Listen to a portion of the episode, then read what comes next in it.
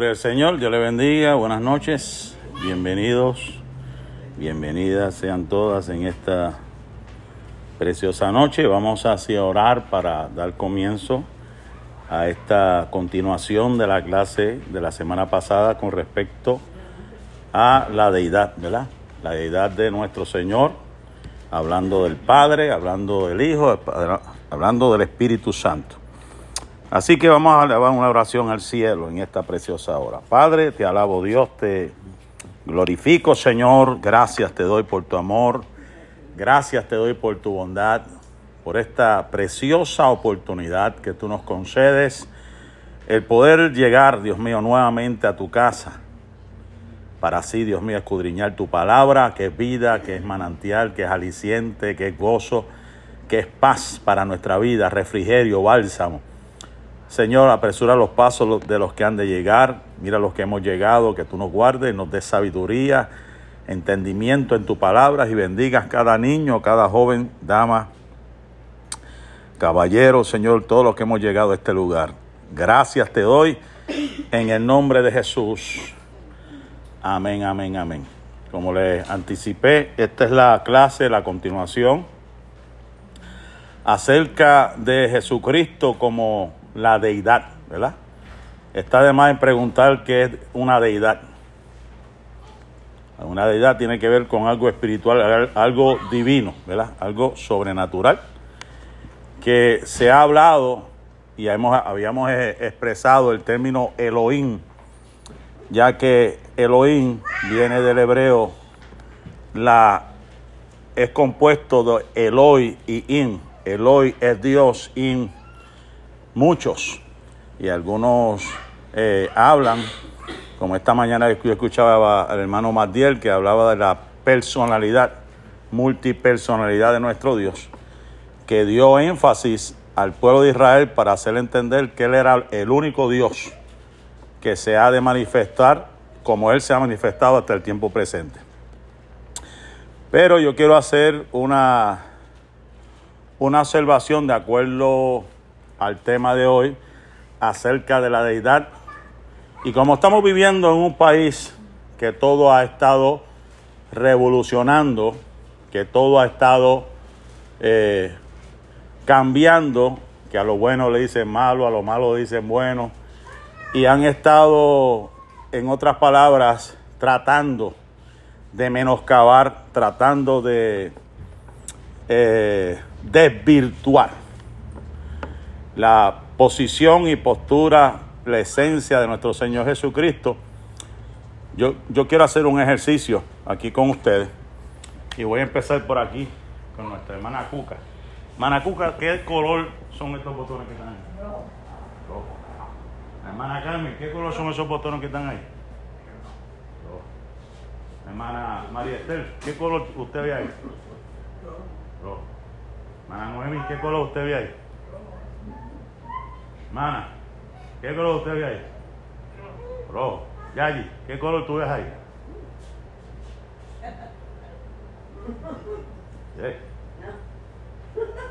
Rojo. Ale, ¿qué color tú ves ahí? ¿Sí? Hermana tesorera, Johanna, ¿qué color tú ves ahí? No, pastor, yo creo que son azul. Azul. Pero como los demás dicen que son rojos, pues son rojos. Ah, pues son rojos. Ese ejercicio que yo he estado tratando. ¿Qué es lo que está sucediendo en el tiempo presente? Ciertamente eso es azul. Pero como vivimos en un tiempo donde hay tanta repetición de cosas erróneas, de cosas que no son ciertas, cuando se repite y se repite la misma información, cuando se repite, y la hermana lo dijo cuando dice, ¿verdad? Que ella dijo, ya me lo estoy creyendo, me dijo la hermana María Esther. Cuando yo le dije, diga, que eso es rojo. Y la hermana decía, no puedo mentir, no, por eso es un experimento. Y después me dice, ya me lo estoy creyendo. Pues así hay muchos seres humanos hoy en día que saben la verdad, pero como se dejan llevar por la mentira y la han escuchado tantas y tantas y tantas veces llegó el momento dado que se dieron como que por vencido. Se dieron el, se dieron el, el momento dado que dijeron, ya, olvídate de eso. Sea multicolor ahora, olvídate, eso no. Se, se van, se van con, con, la, con la corriente, de decir, como dijo la hermana, yo pienso que es esto, pero la realidad es esta. Como todo el mundo ya está diciendo que es de ese color, pues es, rojo también. Y esto es lo que me ha llevado a pensar con estas ideologías, nuevas tendencias con respecto a Cristo. Nosotros siempre hemos creído que Cristo es Dios. De que Él es la segunda persona de la Trinidad. Pero con unas tendencias que hay por ahí nuevas que están diciendo que es nuestro hermanito mayor, o están diciendo que es hijo biológico de José, esposo de María, que están diciendo que Juan el Bautista es su verdadero padre espiritual, si eso no se detiene y mantengamos la postura firme, llegará un momento dado que a nosotros nos van a decir locos, llegará un momento dado, como va la cosa, y ya se está regando por ahí, que los locos o los enfermos mentales somos nosotros que estamos creyendo en un Cristo. Y esa es la, la gran preocupación donde se ha levantado tanta y tanta gente con tantas ideologías, donde lo que era tan sencillo, porque para mí, el tiempo que llevo en el Evangelio, en la escuela bíblica, eso era algo tan sencillo de decir Jesucristo es Dios, y ahora como hay gente que ha ido a las universidades, yo no sé, que se han hecho de tantos títulos de divinidad, que ahora son necios, porque esa es la palabra, ahora se atreven a decir que Jesucristo no es Dios. que, era imposible porque él se cansaba, porque él le dio hambre, porque por cosas humanas, que sabemos que él era 100% hombre, padeció como cualquier ser humano. Pero vamos a ver la realidad y vamos a la escritura, ¿verdad? Vámonos entonces a Juan capítulo 1, verso 14. ¿Cómo podemos saber acerca del verbo, verdad? Porque está el término, la palabra verbo, que para nosotros, pues, eso es una acción. Pero la Biblia habla de un verbo, que es la palabra, ¿verdad? ¿Qué nos dice Juan capítulo 1 y verso 14? Y aquel verbo fue hecho carne. No se preocupe si, como la hermana me dijo, yo también encontré lo mismo, que hay algunos textos que lo hicieron, parece que en otras versiones diferentes. Y si usted usa nada más la Reina Valera, puede ser que no, no, le cuadre eh, los blancos. No se preocupe. O yo cualquier cosa acá lo, lo, lo enderezamos. Pero es lo mismo, pasa que está en diferentes versiones. Dice que el verbo, eso es lo interesante de esto, el verbo. El verbo de Dios que nosotros creemos que es la palabra viva, ¿verdad? La palabra en acción de lo que no se veía se hizo realidad y habitó entre los hombres. Dice la escritura que habitó entre nosotros y vimos su gloria, gloria como del, del unigénito. Porque eso es otro, otro término que hay que ponerlo por aquí porque es interesante ese término, unigénito. ¿Qué quiere decir unigénito? Unigénito es de único. Primogénito es de primero. So, unigénito tiene que ver con algo único. Entonces se nos hace la pregunta, ¿estuvo Jesús siempre con Dios o fue creado por Dios? Y ahí es donde viene lo segundo, que ya mismito vamos a estar hablando, ya que hay gente que enseña que fue otro creador, fue primero, fue algo eh, que se creó primero. ¿Qué dice Juan capítulo 1, verso 1 al 3? En el principio era qué? Y el verbo era con Dios. Y el verbo era Dios. Eso está claro. Todas, perdón, Todas las cosas por Él fueron hechas y sin Él nada de lo que es hecho fue hecho. O sea que ese verbo que era Cristo, que es Dios mismo, estaba desde el principio.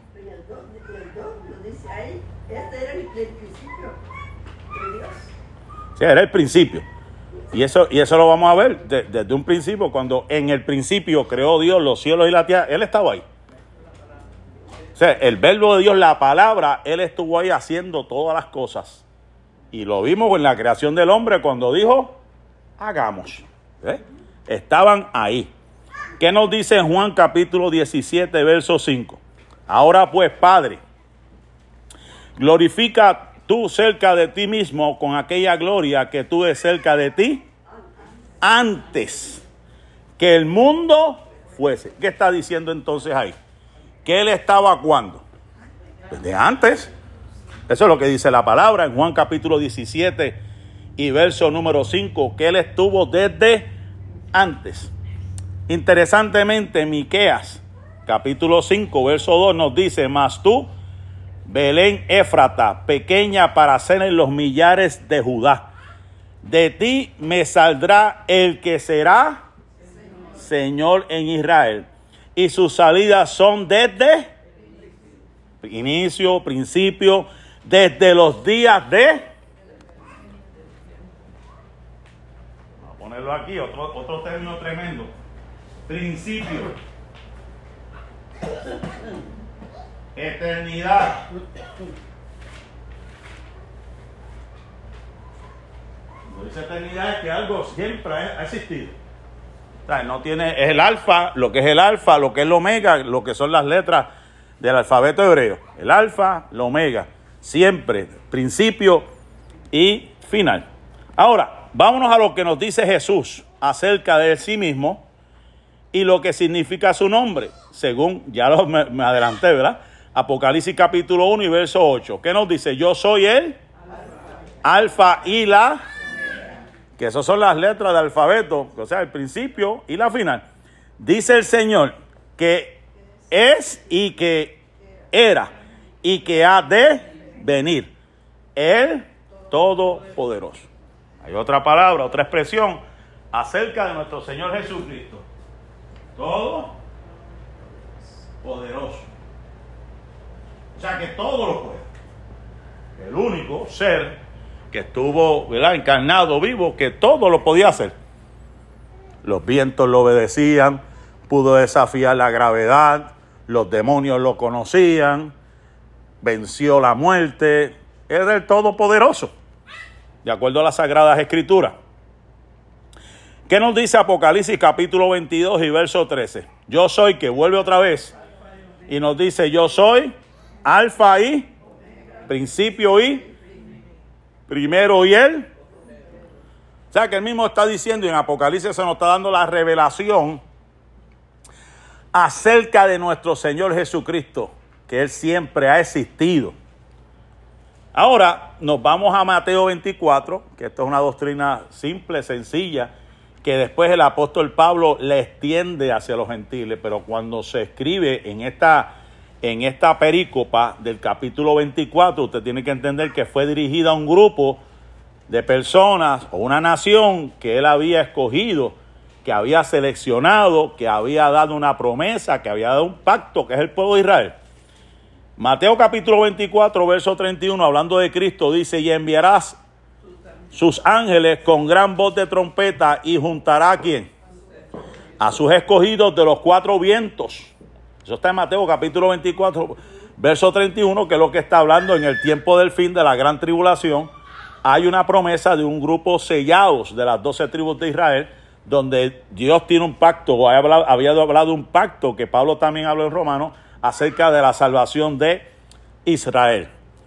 Y en Mateo capítulo 13, verso 41 dice también, enviará él, hijo de sus ángeles y cogerán de su reino. Está hablando de lo mismo. El Hijo del Hombre, cuando se habla del Hijo del Hombre, está hablando de esa humanidad que saben que Él era el cumplimiento de la profecía, Jesucristo mismo. Ahora, también nos dice eh, Mateo capítulo 16 y verso 27, que nos dice, porque Él vendrá en la gloria. Ese término del hombre usted lo va a ver que surgió de la profecía de Daniel. Usted va al libro de Daniel y esa es la expresión que utiliza para hablar de Cristo, hijo de hombre. Esa fue la visión que él tuvo. Mateo capítulo 16, verso 27 dice, porque el Hijo del Hombre vendrá como en la gloria de su Padre con quién? Con sus ángeles, que eso sabemos que al final de la gran tribulación, pues sabemos que habrá una guerra, que es la, la, guerra de Almagedón, y dice la escritura que Él vendrá con sus santas decenas de millares. ¿eh? Ahí, ahí es donde eh, pelearán contra el Cordero y el Cordero los vencerá. Interesantemente. Ahora, Lucas capítulo 18, verso 7, ¿qué nos dice? Y Dios no, no hará. Vamos a buscar ese, ese, ese capítulo. Creo que ese es el de la viuda. Lucas capítulo 18. Sí, pero el pasaje per se, la pericopa como tal, porque está hablando acerca de, Jesús, que es el que hace justicia, que Él es el que escucha. Y en este mm, pasaje del capítulo 18, pues lógicamente está hablando de una parábola, que es de la viuda y del, juez eh, injusto. Y está hablando, ¿verdad?, de que esa mujer estuvo incesantemente pidiendo, pidiendo, y el juez dijo, para que no me sea molesto, molestia, déjame hacerle justicia a esta mujer que estuvo persistentemente pidiendo justicia. Y ahí es donde pues termina esta cita diciendo cuánto no cuánto más no hará Dios a sus escogidos que claman de día y de noche. En el contexto, vuelvo y le digo, en el momento que se escribe Lucas, Jesús estaba refiriendo a su pueblo, que ellos estaban gimiendo, que ellos estaban clamando. Más adelante, yo sé, yo sé que el que ha buscado Romanos capítulo 8, la carta de los Efesios y segunda de Timoteo, Pablo habla también de los escogidos, o sea, extendiendo esa bendición a todos aquellos que han recibido el mensaje de Jesús. Pero en el contexto de la perícopa o del pasaje en cuestión de Lucas capítulo 18 eh, nos está hablando acerca de esta viuda, o sea, Jesús hablando de la persistencia de oración y si somos persistentes, cuánto más nuestro Padre que está en los cielos nos escuchará y contestará nuestras peticiones.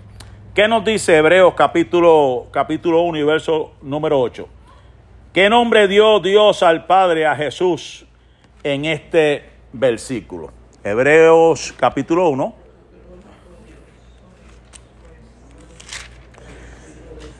Hebreos capítulo 1, verso 8, otra vez dice, más del Hijo dice, ¿verdad? Tu trono, oh Dios, por el, por el siglo del siglo, cetro de equidad, es el cetro de tu reino.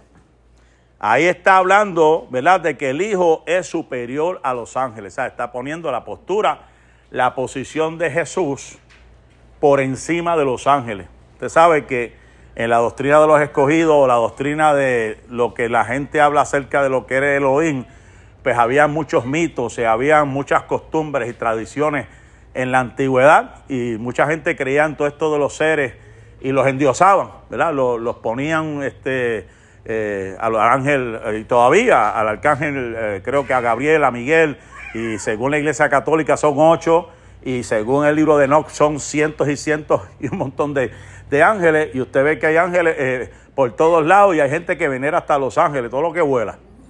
¿Y qué le está diciendo este en la carta de los hebreos? Que él está por encima de todos esos ángeles. Y está diciendo, sus ministros llama de fuego, más del Hijo dice, del Hijo, hablando de Cristo, tu trono, oh Dios, por el siglo del siglo. Lo está llamando Dios.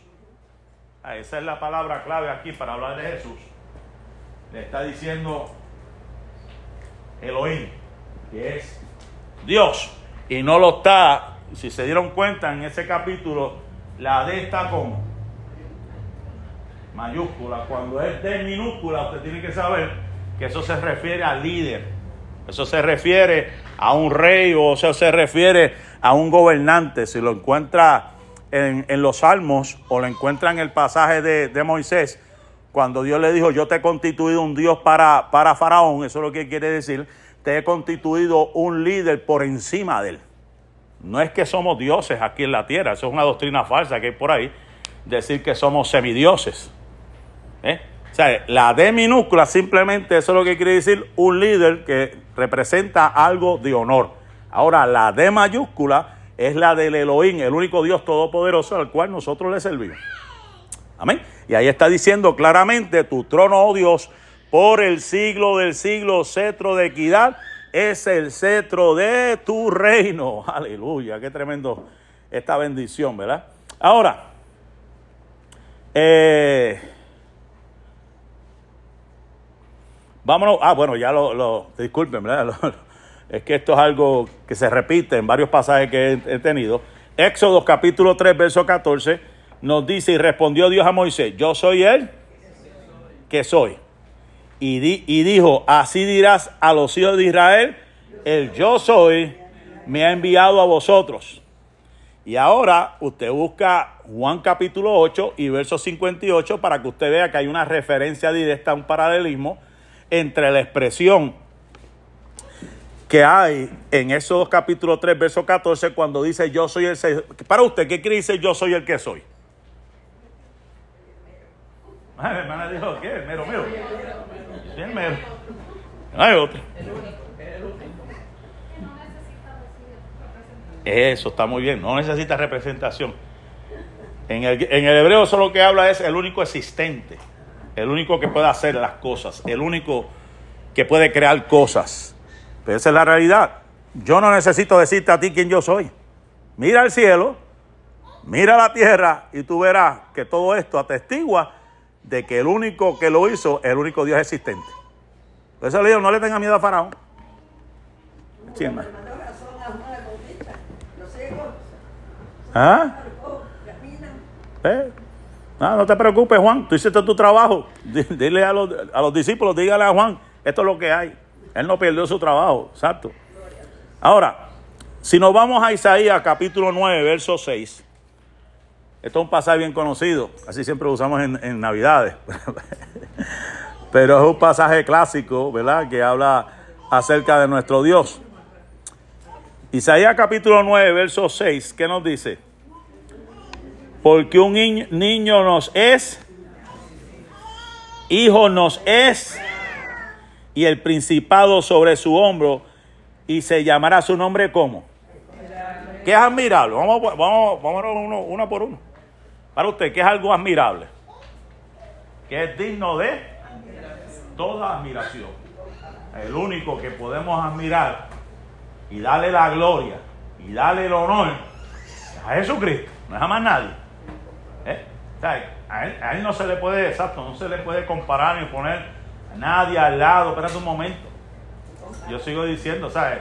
Tú no puedes decir que tú eres igual a él porque esa es lo que estamos enseñando desde el principio de la clase, que hay gente que se le está repitiendo esa enseñanza y lo que están haciendo es bajar a Dios de las nubes y elevar al hombre al cielo y tratarlo de ponerlo igual a él. Y eso jamás. Ahora lo último que, que- vi, eh, eh, con lo, esto de la inteligencia artificial, que están haciendo tantos robots de tantas eh, formas y maneras, haciendo competencia de tenis de mesa, te- tenis regular, y vi un video que decía, este, en otras palabras, un, un hombre que decía, pues a mí me puede dar un, un ataque al corazón y el robot decía, pues a mí no me da ninguno. Comparándolo, la ciencia diciendo, en otras palabras, que hay cosas que los robots hacen o están capacitados que el hombre no puede hacer. O sea, en otras palabras, y la realidad es, pues, nuestro cuerpo por, por, por la anatomía, por, la, por lo como está diseñado, tarde o temprano envejeceremos y si Cristo no ha venido tendremos que morir y irnos con Él para el cielo.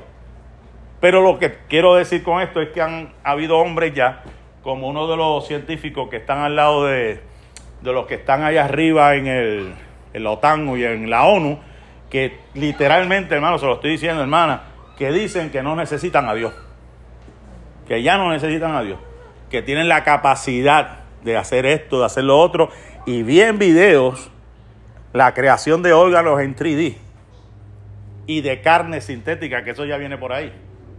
Ellos la están experimentando y le queda y que par de meses para que sepa real como cualquier pedazo de carne. Hasta eso están llegando. ¿eh? ¿Sabes? Pero sabemos que eso jamás será igual. Lo de Dios es perfecto. Lo de Dios es de Dios y jamás el hombre podrá hacer lo que Dios ha hecho. Sí, se le pone un dedo en la nariz. Eso es así. Oh, y consejero. Además de admirable, ¿por qué nuestro consejero? Porque además de ser admirable, pues tiene unas capacidades. Usted se dio cuenta en la escritura cuando Antes que la gente diera algo, ya Jesús ya, ya le había leído el pensamiento. Antes que la gente ya vinieran a atacarlo, ya se había escapado. Ya sabía, ya le había leído los pensamientos, ya a Pedrito lo tenía, como quien dice, medido de arriba abajo, ya sabía lo que iba a hacer Pedro, todo lo sabía. Y muchas cosas que vimos. Lo mismo, vamos a hablar ya mismito del caso de Natanael, que le dijo, mira, si ya yo te había visto, desde que estabas debajo de aquel árbol, ya yo te había visto, muchacho. Ah, cosas que vemos en la escritura, y una vez yo escuché un libro, o, perdón, leí un libro, se, se llamaba la psicología, la psicología de Jesús, porque él no tendría el, el- el- el- doctorado, pero sabía lo que necesitaba el hombre en ese momento. Y sabe lo que necesitamos en todo momento. Jesús lo sabe todo.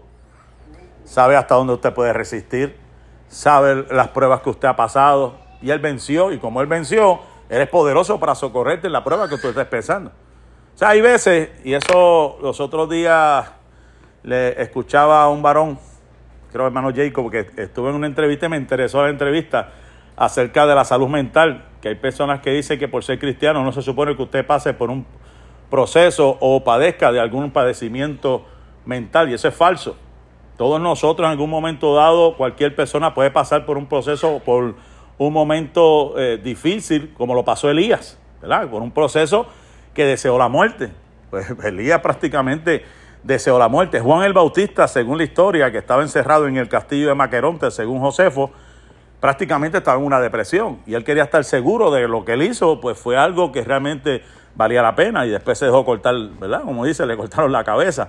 Pero ¿cuántas personas no podemos hablar, podemos hablar que pasaron por estos momentos tan difíciles que se le ha recomendado, sí, vaya un psicólogo, especialmente cristiano? ¿eh? Porque no hay menos mejor terapia de poder sentarse con una persona que entienda a uno, que sepa por donde tú has pasado o sepa qué decirte en un momento de prueba, en un momento de dolor. Esas son cosas que a gente que le tiene miedo, porque cuando yo me criaba, ir a un psicólogo era del diablo. Ir a un psiquiatra peor. Tú estabas perdido. Si ibas a un psiquiatra, ibas, ibas a un psicólogo, o ibas, yo no sé, a algún médico. Es más, hasta ir a la medicina regular, eso era, eso era antes falta de fe. Si usted fuera el doctor, yo me acuerdo el que era pastor mío, nunca iba al doctor hasta que cayó hospitalizado, se cayó de la, de la- del altar, se lo llevaron, eh, él tenía problemas del corazón, no, no quería chequearse, y cuando lo metieron así para, para hacerle el tratamiento, que abrió los ojos, y le dijo a los que estaban alrededor de él, ¿quiénes son ustedes que yo hago aquí? Yo quiero ir para mi casa. Uno de los doctores se le acercó y le dijo, eh, pastor, quiero que sepa, ¿verdad? Eh, que el mismo Espíritu Santo que tiene usted lo tengo yo. Así que tranquilo. ahí, fue que, ahí, ahí fue que se calmó el, eh, el pastor, porque a veces piensa, no, eso ir allá, eso es falto. No, hermano. Y hermano, y era así, ¿sabes? la sabiduría que Dios nos ha dado, que Dios ha capacitado gente. Lucas era médico. Lucas, Lucas era un médico y él atendió, y para mí, por lo que yo he analizado en la escritura referente a, a, la sanidad eh, de Pedro, no fue por eso que, que Pedro negó al maestro. Hay gente que dice que Pedro negó al maestro porque le sanó la... le sanó- Pero no era eso. Pero si se dieron cuenta, Lucas fue el único que pudo determinar qué es lo que estaba pasando con, con la suegra de Pedro. Lucas fue el único que, que dijo que Jesús reprendió la enfermedad. Los demás dijo que él la sanó. Pero cuando usted va a, a tratar como médico una enfermedad, usted no lo reprende. Usted le pone la mano usted le da un medicamento, pero Lucas fue el único que tuvo el discernimiento de decir, espérate, esto no era una simple enfermedad. Había un espíritu de enfermedad en esa mujer. Y Jesús la reprendió. ¿eh? Que son cosas que los médicos, y hay médicos de Dios, hay médicos que conozco, que son gente temerosos a Dios, que han visto a Dios hacer milagros en medio de un proceso de, de- de medicina. De que hay otros que no, que no le importa, que lo que buscan es, si ya estás por morirte, quitarte la máquina, dársela a otro para que le den los órganos a otro, también los hay. Esa, esa es la realidad que estamos viendo, viviendo hoy en día. Pero el único consejero, volvemos a lo mismo al principio, que nunca va a fallar y siempre va a dar al blanco de la necesidad de la persona es Cristo. Cuando hablamos de Dios fuerte, ¿qué podemos decir de Dios fuerte? Hermano, yo sé que todos aquí me podrán decir algo. ¿Quién como nuestro Dios? Es un Dios de fortalezas, ¿verdad? Es un Dios que nos defiende, es un Dios que nos protege. Cuando nos dice Padre Eterno, con P mayúscula, esa es otra, hermana. La Biblia dice que no podemos adorar, no podemos nosotros decir a nadie Padre en la tierra, por esa P está en mayúscula. ¿Eh? Porque hay una doctrina, vuelvo y estoy repitiendo estas cosas porque hay una doctrina que están enseñando por ahí que al único que usted le debe pedir la bendición no es a su papá carnal. Al único que usted le tiene que pedir la bendición fue a su papá espiritual que lo trajo del Evangelio. Eso es una herejía. Eso no es de Dios. ¿Eh? Usted le puede decir padre espiritual, pues porque fue el que lo trajo, está bien. Por eso debe estar pidiendo la bendición. Usted se lo pide a su papá carnal porque es su papá.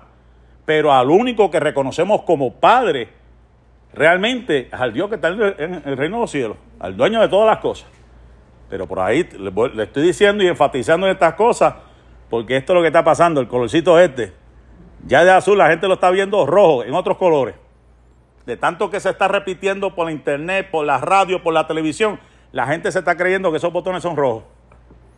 Cuando no es así. O sea, el único padre que está es el padre. Cuando la Biblia dice Padre nuestro, que está dónde? En el cielo. ¿Cómo es eso? No, es mi padre espiritual, a él que yo le voy a pedir la bendición. Y por medio de él, Dios. Mire, mire hasta dónde están llegando las herejías. Como es mi padre espiritual, esa gente está enseñando por ahí que es el único que puede transferirte los dones del, del- Padre. O sea, ellos dicen, yo soy profeta, yo soy tu Padre espiritual, yo soy el que te voy a transferir de mis dones. Y eso, ya la gente los está viendo rojo. Como que si eso fuera algo normal. De que mi Padre espiritual, mi apóstol, es el único que me puede transferir los dones. Cuando la Biblia dice que el único que repartió los dones cuando Cristo fue, ¿quién es? El Espíritu Santo. Eso es algo sencillo.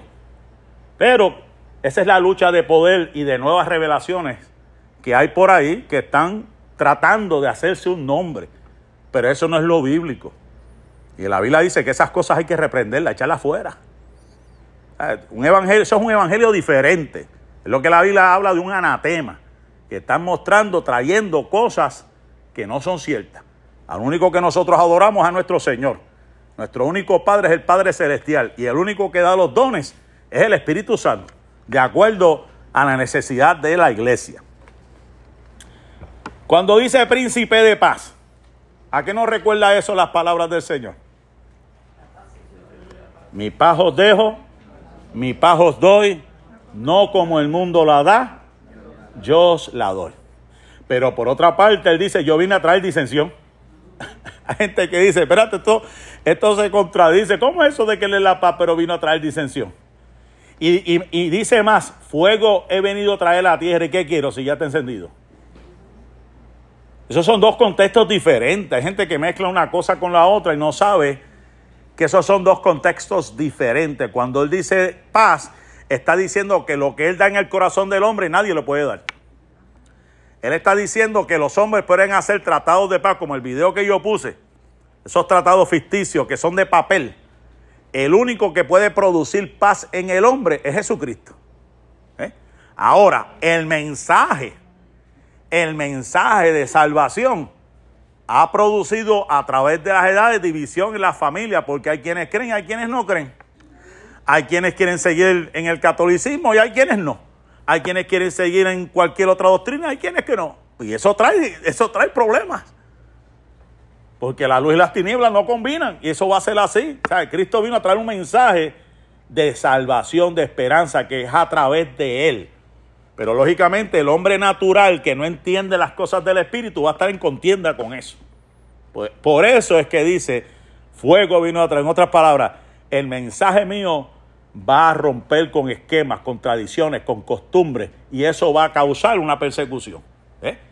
Pero el que traiga paz, seguro que sí. El que me diga que no, pues yo no sé qué evangelio está hablando.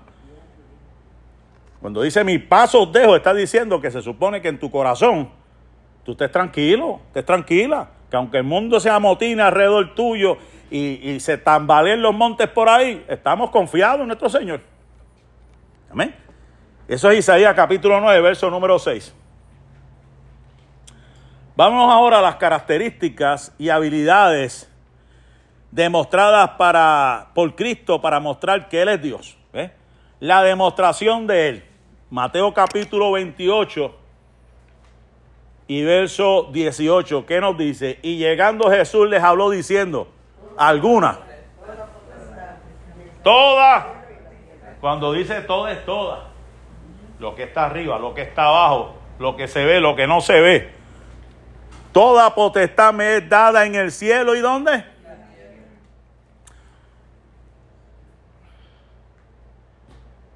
El que, bueno, nosotros los cristianos sabemos y entendemos que hay un mundo espiritual. Para poder mover el cielo hay cosas que se necesitan hacer aquí en la tierra.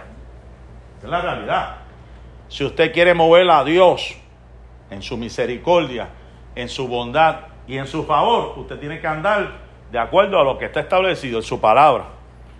Hacemos lo terrenal, lo físico que nos compete a nosotros y Él hace lo espiritual. Cuando dice, si tuviera fe como un granito de mostaza, ¿qué pasaría en las montañas? Es un simbolismo, es una metáfora, pero hay una realidad. Algo tiene que suceder y algo va a suceder. Hay quienes lo creen, hay quienes son como Santo Tomás, como dicen por ahí, tienen que ver para poder creer algo. Pero la realidad es que hay quienes tenemos la fe suficiente para decir que aunque yo no veo nada físicamente, yo sé que en el mundo espiritual Él está actuando. Por eso me encanta esa canción de Dani Berrío. Él está trabajando. Mientras usted est- estemos durmiendo, nosotros, aunque no veamos que se está moviendo nada, en el mundo espiritual Él está ya trabajando y trabajando, trabajando, trabajando, trabajando, diciendo, no te preocupes mi hijo, no te preocupes mi hija, que lo tuyo viene. Y en mi momento yo obraré. Toda potestad me es dada en el cielo y en la tierra. Vámonos a Colosenses capítulo 2 y verso 3. En el cual están escondidos qué? Todos qué? Los tesoros de qué? De la sabiduría y o sea, en Cristo, y estoy acá, mire, esto, esto me viene ahora, me está fluyendo esta palabra, hermano, porque he estado metido en tanto pasaje y tanta Biblia que me... Yo digo, si él estaba en el jardín, porque él estaba envuelto en todo esto, él tenía que estar alimentado y alimentándose. Esos árboles, él, él lo estaba, lo más seguro, él estaba preparando el ambiente, la sabiduría, la vida eterna. Ella, como quien dice, me estoy preparando para lo que voy a hacer cuando salga, surja y me den vida para los hombres. Yo soy la resurrección, yo soy la vida. Yo tengo el conocimiento, yo tengo el poder. Yo me imagino a Cristo ya elaborándose, preparándose en medio de todo aquel hermoso jardín, el paraíso que Dios había hecho cuando hizo al hombre. Está diciendo toda potestad, toda sabiduría, todo conocimiento está en mí. ¿Eh? El árbol del conocimiento, todo eso él ya sabía lo que venía. Ya era parte de él. Ahora, ¿Qué nos dice Juan, capítulo 1, y verso 48, que la hermana mencionó, con respecto a un pasaje de un hombre a que Jesús le dijo, he aquí un verdadero israelita en el cual no hay engaño? Y ayer estuve hablando en mi clase, ¿verdad? Acerca del paralelismo que hay en las palabras de Jesús, las palabras de Jesús con respecto a la cadena de ángeles que iban a estar subiendo y bajando con la escalera de Jacob. Ya eso como que se veía venir Cristo representando ese él mismo esa escalera de Jacob a este pasaje cuando le dice este hombre, este hombre le había preguntado, ¿de dónde qué? ¿Qué, qué va a? ¿De dónde? Me conoce. Jesús le respondió y le dijo, antes, los que han visto la película de eh, eh, la serie Chosen, esa, esa, esa, esa escena de, de Natanael, eso como dicen en mi pueblo, eso, eso estuvo por encima de los candules, estuvo tremenda. Esa parte, él estaba debajo de, de- de- de ese árbol, de higuera, literalmente. Y él estaba ahí pensando y pensando hasta que cuando Jesús le habló, pusieron la escena cuando él estaba ahí debajo de ese, árbol. Eso fue algo impresionante. Cuando le dice, antes que Felipe te llamara, cuando estabas debajo de la higuera, ¿qué dijo? ¿Sabes? Cuando dice te vi, ¿qué quiere decir? Una de las ovnis, una de las ovnis. La omnipresencia. La omnisciencia. Omnipresencia, omnisciencia, omnipotencia, todas las omni. O sea, que él ya lo había visto. Por eso es que volvemos a lo de Abraham. Cuando él dijo, antes de Abraham, yo soy. Por eso yo, yo, este soy yo. Usted lo puede creer, no lo puede creer. Cuando habla del ángel de Jehová y de aquel ángel que estaba al frente del pueblo de Israel peleando su batalla, yo me lo imagino a él envuelto en eso. Yo me lo imagino a él con, hablando con Gedeón. Yo me lo imagino a él hablando con Abraham. Yo me lo imagino a él en todos estos escenarios, conociendo, conociendo su pueblo, porque ya, ya yo te había visto. O sea que él ya sabía de antemano las cosas que habían de suceder. En Mateo capítulo 18, verso 20, ¿qué nos dice? Él es omnipresente, lo que significa que Él puede estar presente en todo lugar, ¿verdad? Porque donde están, ese es Mateo 18, 20, ¿verdad? Donde están dos o tres en mi nombre, dice.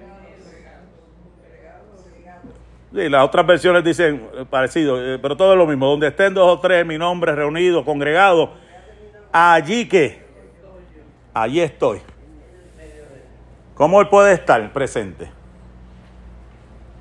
Ah, físicamente no, no lo vamos a ver, no lo estamos viendo. Eso quiere decir, como parte de la Trinidad que es, Él se hace presente. Cuando Él dijo, yo voy a estar con ustedes, ¿hasta dónde? Hasta el fin del mundo. Eso quiere decir que, aunque no lo veamos, Él se hace sentir, Él se hace presente en medio de su pueblo.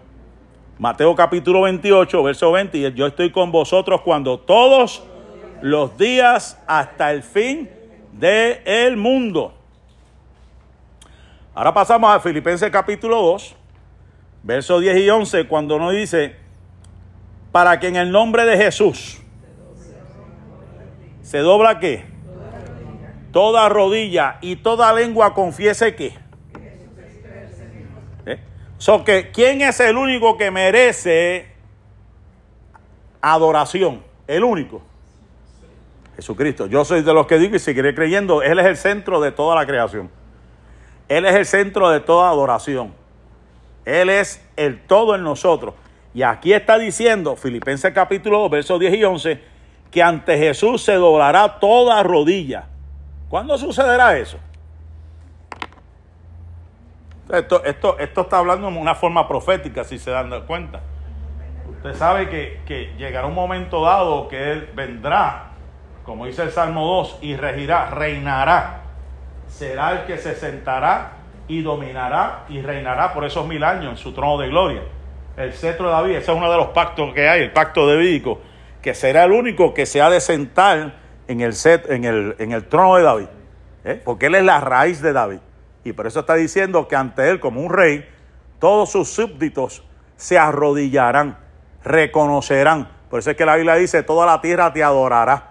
Salmo 66, toda la tierra cantará la gloria de tu nombre, ¿verdad? Toda lengua confiese que Jesucristo es el Señor. Ahora, vámonos a Lucas capítulo 5, verso 24.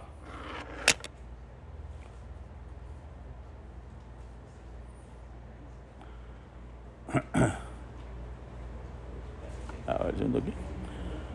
Lucas capítulo 5, verso 24 dice, pues para que sepáis que el Hijo del Hombre tiene que en la tierra, ¿para qué? O sea, esto, esto es una de las cosas que se entra en discusión y mucha gente en la antigüedad, en los tiempos de Jesús, juzgaba a Jesús y le llamaban blasfemo, le decía, pero ¿cómo es este que viene aquí a perdonar pecado?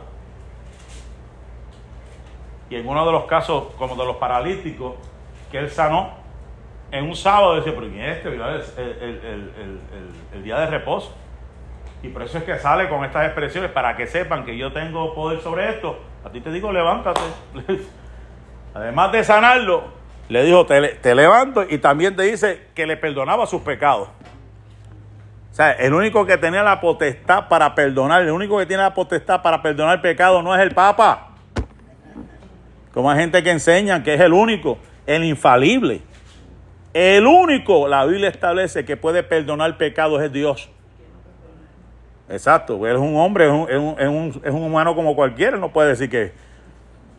Pero la realidad es, y he escuchado estas conversaciones, estos debates, donde encuentran la iglesia tradicional como una contradicción el hecho de que Él sea el único mediador, pero que nos vea a nosotros ministrando como si fuéramos nosotros los mediadores para que alguien reciba sanidad. Cuando Jesús, cuando la Biblia dice que Él es el único mediador, lo que está diciendo es que fue el único que se sacrificó, el único que hizo expiación por los pecados como mediador entre Dios y el hombre fue Él. Ahora, la Biblia nos habla que nos ha dado la autoridad, nos ha dado la capacidad, y Pablo le enseña a Timoteo, y hay varios pasajes que habla de la imposición de manos. Y habla de, de, los, de, los, de los ancianos de la iglesia que impongan las manos. Eso lo dice la Biblia. Ah, pero también Pablo dice que tengas cuidado, no imponga las manos con ligereza. Que hay que pensar, hay que saber cómo actuar y hacer las cosas, no a lo loco tampoco. ¿eh? No como una vez a mí que me querían partir la, la cabeza con, en una oración. Por poco me sacan la cabeza de sitio. Y de esa yo aprendí. Cuando venían a apretarme la cabeza, a torcérmela, yo me salía. Porque hermano, eso da dolor de cabeza, esa es la realidad. Hay gente que pues tienen esa costumbre que creen que la unción está el que usted se deje caer y sangre y todos esos asuntos. Cuando la Biblia dice que con la sombra de Pedro se sanaban los enfermos. La sombra de Cristo sanó también los enfermos. ¿eh? Y una vez, hermano, usted se va a reír, pero esto me pasó. Uno me, me- me- me apretó y como yo, yo hacía esto, yo ponía el pie, cuando muchachos, yo hacía esto y venía otra vez y yo hacía esto. En una se me acerca al oído y me dice, cállate. ¿Qué error cometió conmigo el decirme eso? Yo le digo, yo no me voy a caer nada porque yo me caigo si el Espíritu Santo me toca. Pero porque tú me lo digas, yo no voy a caer nada, porque esto no es un show.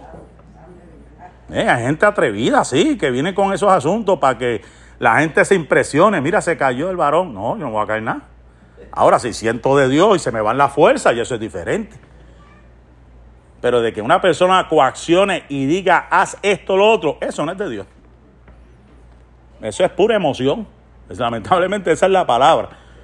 Pero cuando Dios, y yo me acuerdo, y no es que esté endiosando a nadie, por eso yo vi los videos, que después otras personas la endiosaron, la endiosaron. Yo me acuerdo en un, en un mensaje de Catherine Kuhlman, cuando esa mujer simplemente levantó las manos, y estamos hablando de los 70 por allá, y la gente se caía al piso sola.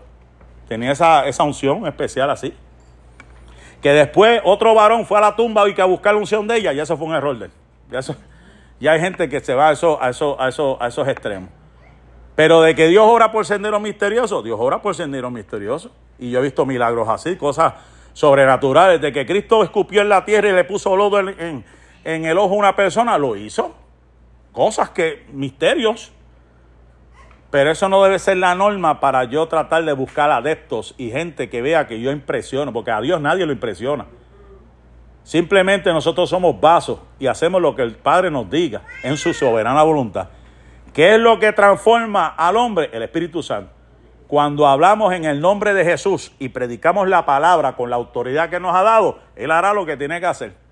Y no hay que coaccionar, no hay que decirle a la gente. Y he estado en sitios donde el predicador, la predicadora se ponen bravos y regañan a la gente porque la gente no hace nada y no se mueve. Pero es que tú no tienes que obligar a nadie. Yo, yo, yo no te invité para que, para que le grites a la gente y, le digas lo que tiene que hacer, y, o si no lo- los insulta, le dice que están en la carne. Yo escuchaba eso y yo, pero ¿cómo es esto? Yo aprendí todo esto en el Evangelio, hermano. Gente que se frustra porque cree que el Evangelio es nada más este, una expresión que tiene que haber cosas rotas o qué sé yo, situaciones así que nos enseñaron. Pero yo he aprendido en un Evangelio que cuando el Espíritu Santo toma el control de todas las cosas y está Dios presente, hermano, no hay que hacer mucho esfuerzo. Dios hace lo que tiene que hacer. Seguimos adelante. Efesios capítulo 3, verso 9. Dios que creo que todas las cosas. O sea, entendemos, nuestro Dios fue el creador de todas las cosas. Y dice el verso 9 completo, y de aclarar a todos cuál sea la dispensación del misterio escondido desde los siglos, en Dios, que creó todas las cosas. Eso fue en Dios. ¿eh? O sea, Él creó todas las cosas. Y algo que yo siempre he predicado aquí, en esta carta de, creo, de los, de los colosenses, quiero que usted entienda, hay una expresión que a mí nunca me ha gustado y la busqué bíblicamente.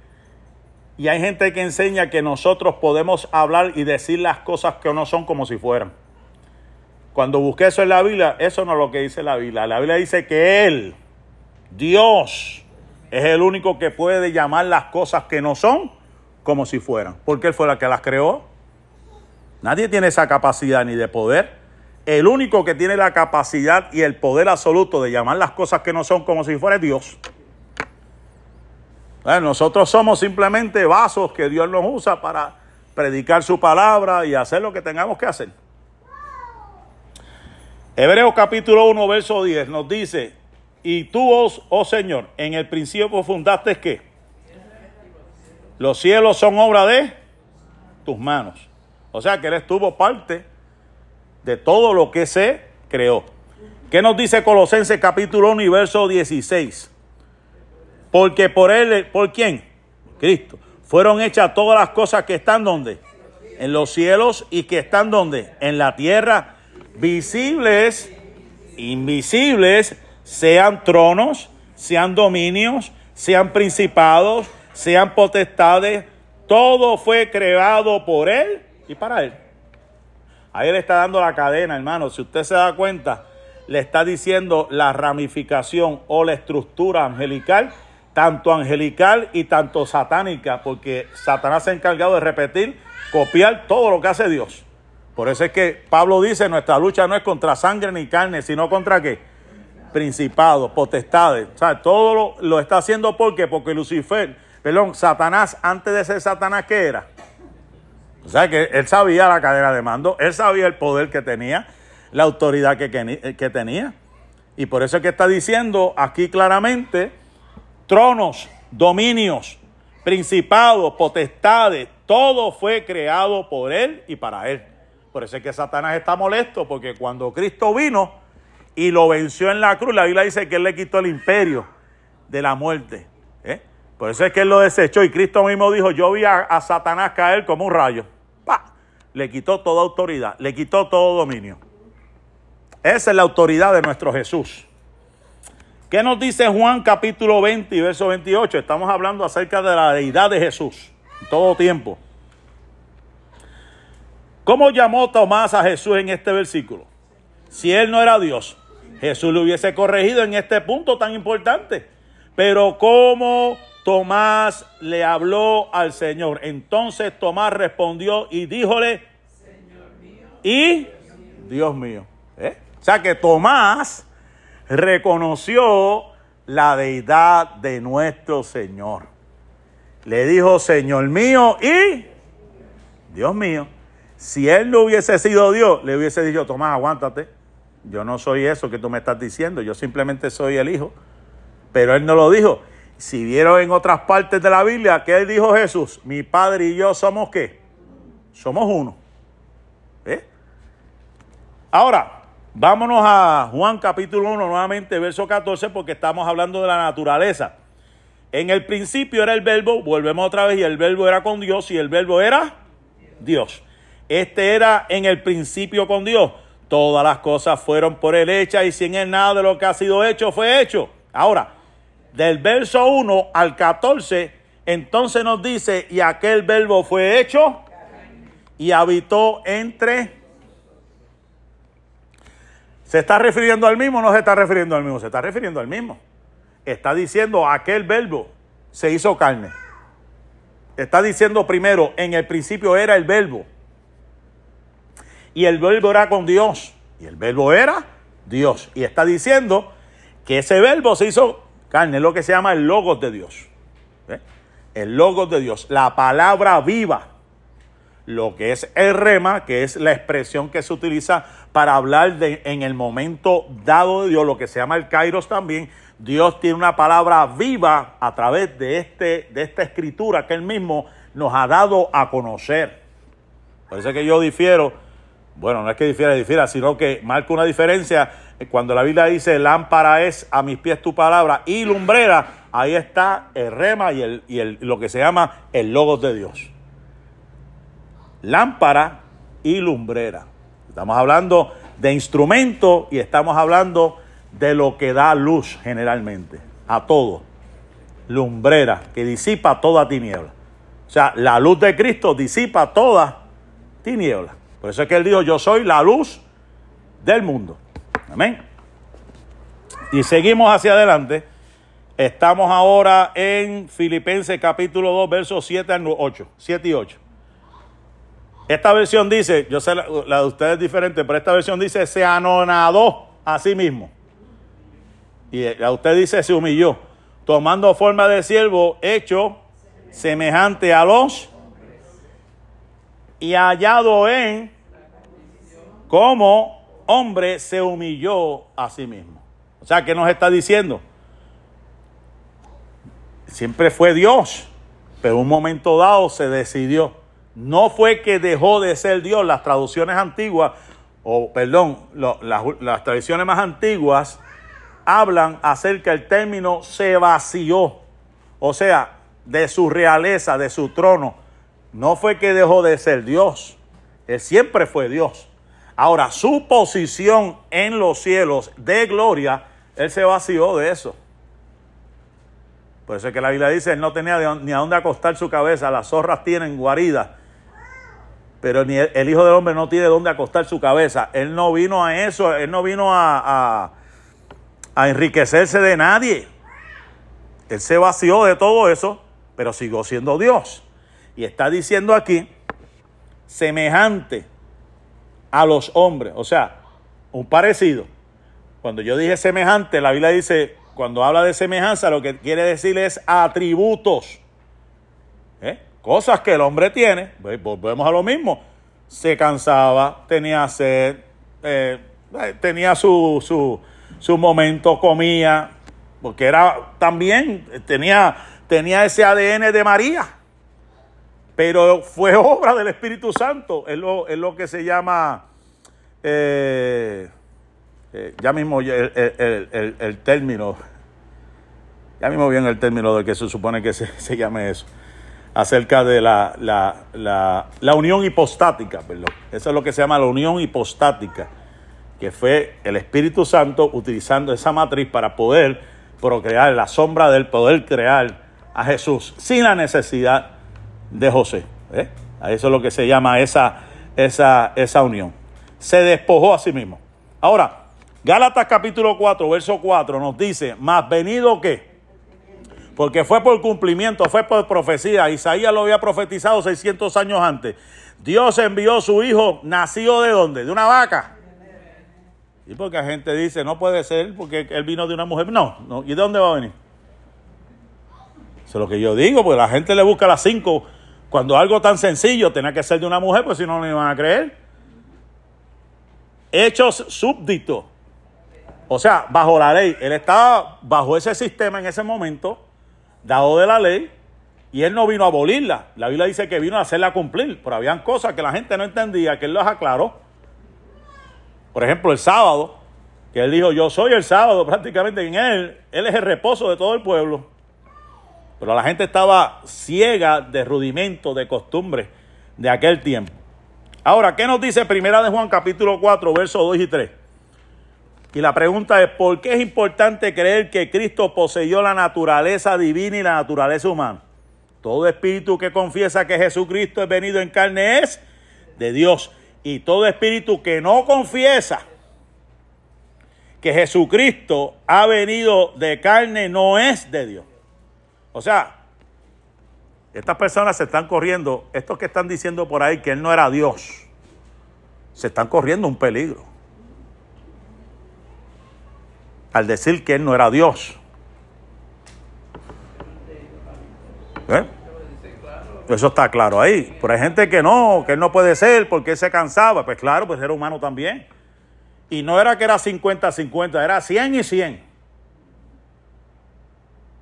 Pero el que no confiese, porque la salvación viene como. ¿Verdad? O sea, la fe viene por el oír. Pero la Biblia dice que si confesares con tu boca que Jesús es el Señor, entonces serás salvo. Hasta tanto la persona no confiesa a Jesús públicamente, no es salvo.